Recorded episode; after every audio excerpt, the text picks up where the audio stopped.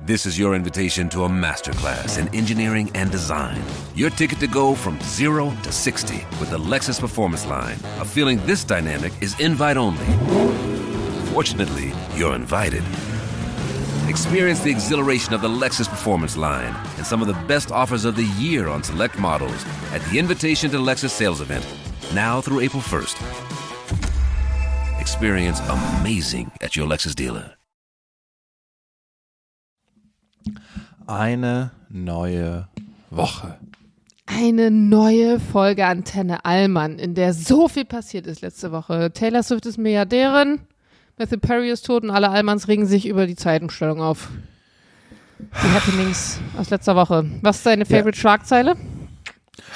Ich, äh, ich sag mal ganz krass, dass mich Matthew Perrys Tod jetzt gar nicht so berührt hat, weil ich überhaupt kein Friends-Seher war. Also das war einfach, ich glaube, ich war einfach in between so. Ich war zu jung, um das damals zu schauen und jetzt war ich zu alt, um das nochmal den Hype mitzunehmen, um das äh, jetzt wieder neu anzuschauen, wie es alle anderen auch Mhm. zum ersten Mal gesehen haben. Ich habe das schon mitbekommen, dass der der hat ja, ich habe es heute auch ein bisschen gelesen, der muss ja auch sein ganzes Leben so krass gestruggelt haben, ne, mit Alkohol und Drogen. Und ich glaube, er hat über 17 Millionen ausgegeben für Rehabs, um einfach von diesem Zeug loszukommen, aber hat es einfach nicht geschafft. So auch krasse Rehab-Retreate dann gewesen sein, muss Ja, man sagen. Ja, Also ich hab- echt ich- krass. ich hab Darf man gelesen- sowas jetzt sagen? Darf man jetzt, weil ich lach gerade so, ist es jetzt schon so krass? Okay. Ja, ja, ich glaube, der konnte sich ja auch leisten. Ich habe gelesen, dass jeder von denen pro Folge Friends eine Million bekommen hat. Das, da kann man dann schon mal sich so ein Rehab gönnen. Also Pro Folge, pro Folge eine Million jeder von denen. Das ist nicht pro krass. Jahr, pro Folge. Pro Folge, Das ist krass. ja. Ja. Das ist krass. Genau, Also- aber ja, aber es, äh, das sieht man, Krass, ne, ist es hat, so eine erfolgreiche Serie, also weil ich erinnere mich daran, dass vor boah, zwei, drei Wochen mir mal eine Followerin auf irgendein Bild oder so geschrieben hat, sie fände, ich würde aussehen wie, ich weiß den Namen nicht, weil ich habe die Serie auch nie gesehen, aber es war auf jeden Fall irgendeine Schauspielerin, die da wohl bei Friends zu sehen sei. Und da habe ich noch gedacht, boah, das muss ich mir dann wirklich, glaube ich, mal angucken, weil zwischendurch, wenn du mal so in irgendwelchen Online-Mediatheken bist, dann poppt es ja trotzdem manchmal auf. Aber man kann ja nicht jede Serie gucken. Ich habe zum Beispiel auch noch nie in meinem Leben, ist jetzt keine Serie, aber ich habe noch nie in meinem Leben Dirty Dancing geguckt. Und es gibt ja manchmal so Sachen, die hat man so im Hinterkopf, dass man die echt jetzt mal gucken muss, so wie Pretty Woman, habe ich auch noch nie geschaut. Und da dachte ich noch, so, ich guck's demnächst mal und jetzt vielleicht wird es wahrscheinlich dann demnächst noch mal irgendwie was dazu geben, so Special-Beiträge oder sowas, weil er jetzt tot ist. ja, ja.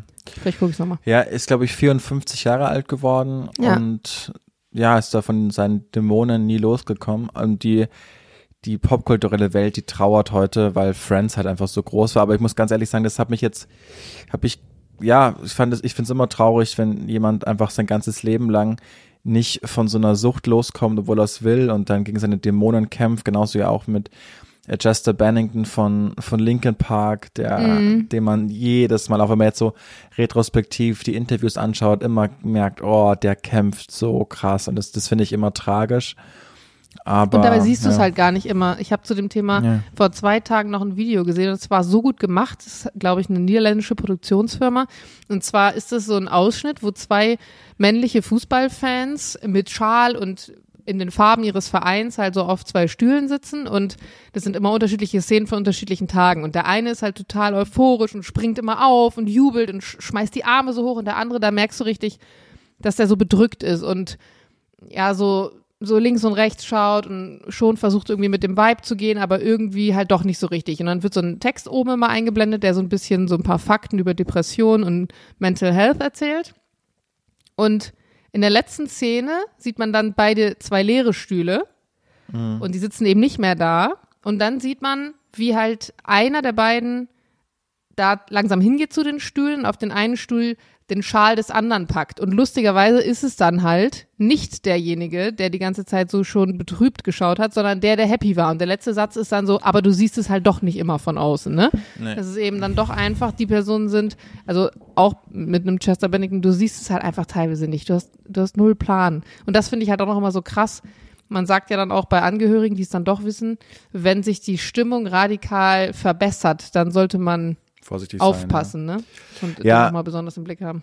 Also bei, bei Jester Bennington, der hat ja auch offen über seine Depression gesprochen und ich glaube, das war auch so mit einer der allerersten, der das so öffentlich gemacht hat. ähm, aber es hat halt trotzdem noch nichts gebracht. Also wenn man sich jetzt so Interviews von damals anschaut, dann, dann sagt er auch, wie, wie hart manche Morgen sind und wie sehr seine Dämonen da in ihm arbeiten und er halt immer versuchen muss, die auszuschalten und, und das weiß und ja, den letzten, den letzten Kampf hat er dann aber einfach verloren. Naja, ähm, was hast du noch gesagt? Äh, Winterzeit Taylor ist? Swift ist Milliardärin und hat mal wieder einen Spotify-Rekord geknackt mit Ja. ihrem neuen Album, was so oft gestreamt wurde wie kein anderes Album zuvor innerhalb eines Tages. Ja, aber solche Nachrichten finde ich, so Taylor Swift hat einen neuen Streaming-Rekord aufgestellt oder ist jetzt Milliardärin. Keine Ahnung, ich finde sowas liest man genauso oft wie Sensation kommt nur alle 100 Millionen Jahre vor, Blutmond in Deutschland. Wo man sich auch immer denkt, aber ich bin jetzt erst 28, aber das habe ich schon 38 Mal gehört, dass es einen Blutmond gibt, den es nur alle 100 Millionen Jahre gibt. Ja, sowas vielleicht sieht der jedes Mal überrascht mich nicht. anders aus. Ja, ja. Mit Taylor Swift, Swift, Swift. okay, mit Taylor Swift muss man aber sagen, ich finde das in diesem Jahr ganz krass, wie präsent die ist. Es liegt aber auch Mhm. daran, ich bin ja nicht die klassische Popmusikhörerin und ich habe das Gefühl, dass die seit diesem Jahr, also an der geht ja kein Weg mehr vorbei jetzt irgendwie. Offensichtlich die erfolgreichste Frau, wie viel Kohle die macht und die spendet ja auch so unfassbar viel und macht so viele Projekte und äh, dann diese Story, wo sie ihrem Mitarbeiter da irgendwie das Haus gekauft und keine Ahnung was. Also sie macht's scheinbar richtig. Ich höre nie negative Presse über die. Ich höre nie irgendwelches richtig krassen Skandale, außer halt mal, wenn sie über irgendeinen Ex singt oder so.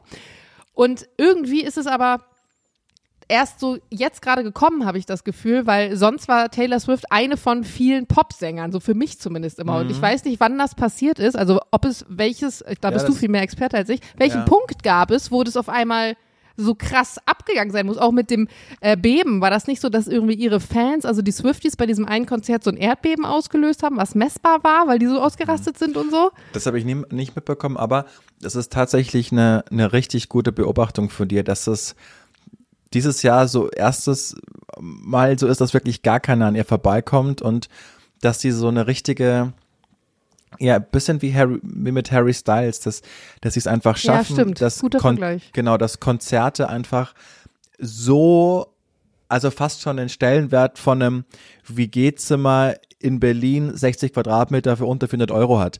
Also weißt du, sowas, äh, Nicht jeder, jeder, genau, so jeder reißt sich einfach darum, da zu sein und, und äh, so meine Kollegin Mona, liebe Grüße, die, äh, ich habe das ja zweimal mitbekommen in der Redaktion, wenn es da wieder äh, Karten gibt, die, die hat wirklich ein Schild gemalt, wo, halt- wo drauf stand, sprecht mich nicht an, versuch gerade Taylor Swift Tickets zu bekommen. Also das ist so richtig, das ist das, wie, wie, bei, den, wie bei den Beatles früher, ne, die dann auch so eine Krass. Mania ausgelöst haben oder so, genau.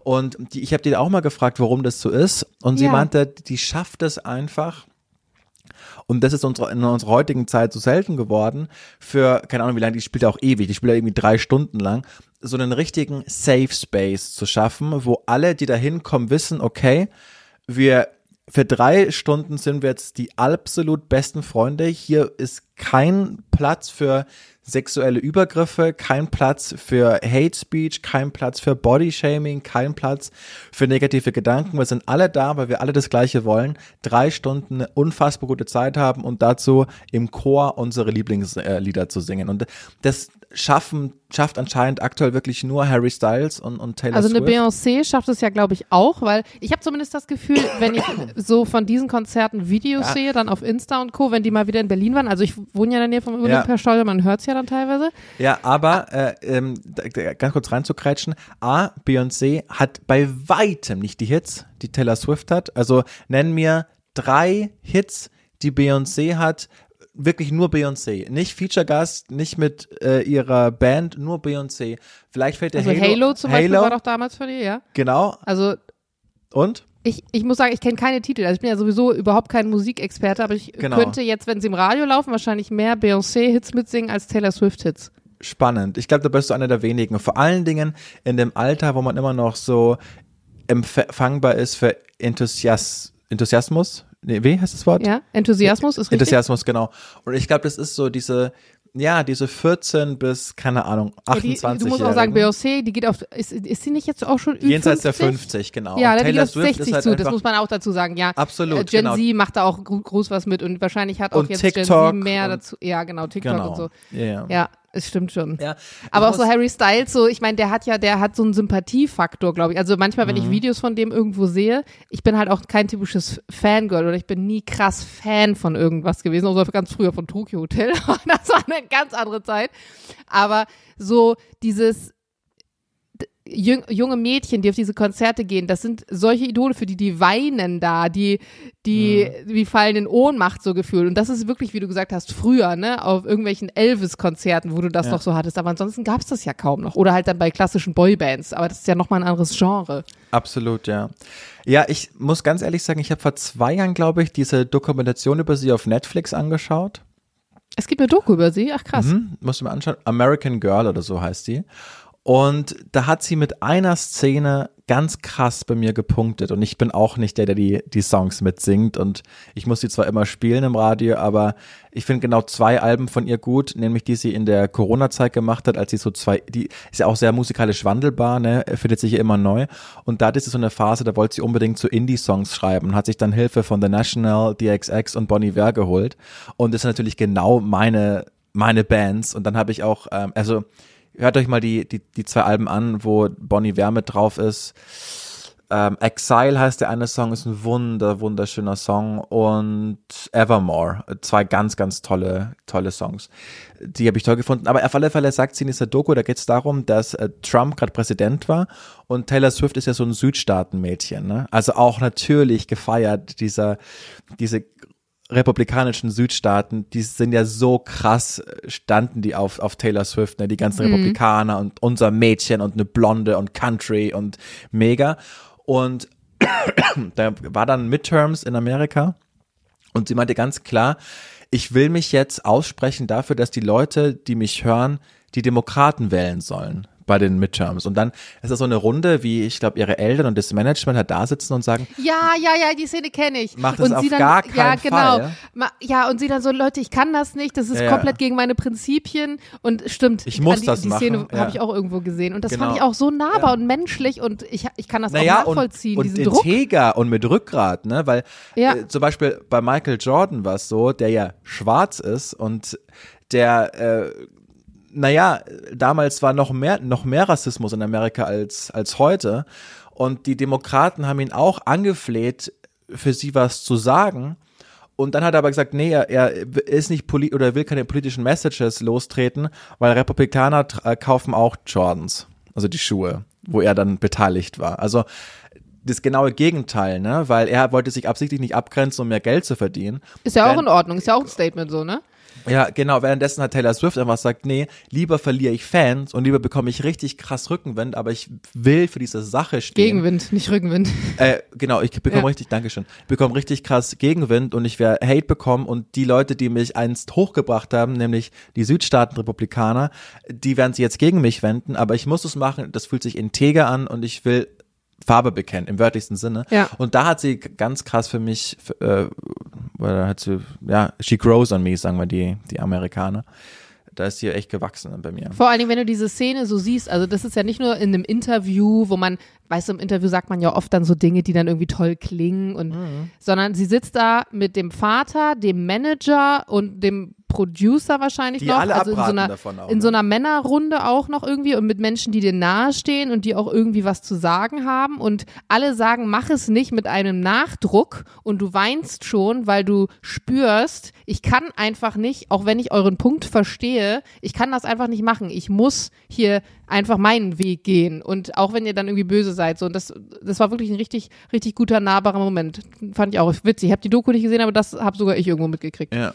Ja. Letzter, letzter Punkt heute beim Wochenkickstart. Ich bin ganz krass gespannt, was jetzt, und ich will jetzt nicht zu politisch werden, ich weiß, das kommt nicht immer so gut an, aber ich bin ganz, ganz krass gespannt, was rauskommt mit dieser äh, BSW, Bündnis Sarah Wagenknecht, die neue Partei.